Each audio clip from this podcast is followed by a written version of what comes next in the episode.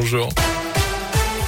Bonjour Jérôme, bonjour à tous. Et à la une, ce nouveau conseil de défense sanitaire aujourd'hui. Au menu, le retour du masque dans les lieux clos, même avec le pass sanitaire. La généralisation aussi du rappel du vaccin pour tous les adultes. Le nombre de cas explose plus de 30 000 en 24 heures en France. 6 000 classes sont désormais fermées. C'est 50% de plus en trois jours. Dans l'actu également, 6 mois de prison avec sursis, 5 ans d'interdiction de stade. La peine infligée hier à un homme de 32 ans reconnu coupable d'avoir lancé la bouteille d'eau sur la tête de Dimitri Payet dimanche soir lors du match Lyon-Marseille. Match interrompu au bout de 4 minutes de jeu. De la Loire jugés en juin prochain pour homicide involontaire. Il s'agit d'un gardien de la paix et d'un adjoint de sécurité du commissariat de Rouen, selon le progrès. Ça fait suite au décès d'un homme d'une trentaine d'années en garde à vue en juillet 2019. La victime interpellée pour ivresse sur la voie publique s'était pendue avec son pantalon.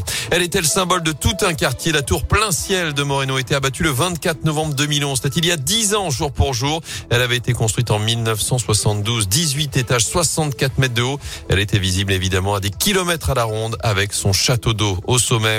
En foot du retard, mais de l'espoir, la vente de l'AS Saint-Etienne n'est pas encore actée. Les offres reçues n'ont pas été retenues, mais de nouveaux candidats sont présentés et ils intéressent les actionnaires du club. Il serait quatre selon l'équipe, notamment un mystérieux milliardaire. Ceci serait doté, je cite, d'une capacité financière indiscutable et d'une volonté de conclure dans les meilleurs délais. Autrement dit, les choses pourraient se décanter dans les prochaines semaines. Enfin, Attic, M, Julien Doré, Michael Jones, Louise Attaque, Grand Corps Malade, c'est parti pour la billetterie des Nuits de Saint-Jacques. Rendez-vous sur le site du festival ou directement à l'Office de tourisme du Puy-en-Velay pour prendre vos places pour l'événement.